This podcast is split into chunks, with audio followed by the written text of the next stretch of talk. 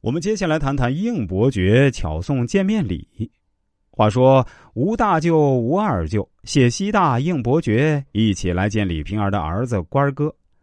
前三人给的见面礼都是一方锦缎肚兜，唯有应伯爵是一柳色线，上穿着石纹长命钱。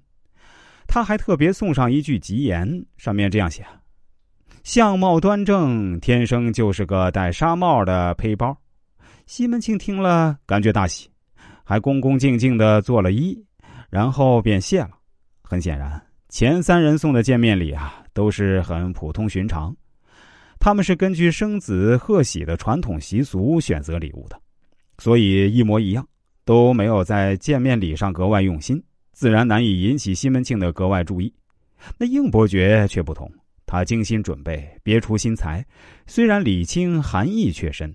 因为他最理解官儿哥的出生对于西门庆的人生的重要意义，他要刻意凸显自己送礼的与众不同，既讨好西门庆，也为显出自己与西门庆关系非同一般。应伯爵见面礼的别致，并不体现在价值上，而是体现在寓意上，体现在对西门庆的曲意奉承上，体现在对西门庆内心欲求的精确把握上。官儿哥的出生不仅使西门庆传宗接代的希望变成现实，更激起了他升大官儿发大财的欲望。可以说，升官发财是西门庆除了色欲之外人生最大的追求。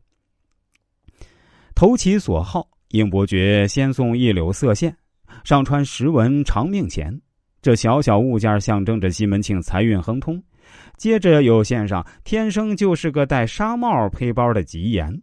这预示着官儿哥能够实现西门庆官运亨通、光宗耀祖的人生理想。一串钱、一句话，都挠到了西门庆内心痒痒处。对西门庆的心思，最为西门庆所可盼。西门庆收到如此见面礼，感到如此吉言，兴奋的大喜啊！又是作揖谢了，表现出极大的喜悦和感激。而他对应伯爵见面礼与吉言的激赏。当然，在这里也可以反衬出西门庆对其他三人送的常规见面礼的冷漠。那么，到底应伯爵见面礼为什么送得如此巧妙呢？其实答案也是显而易见的，那就是知趣使然也。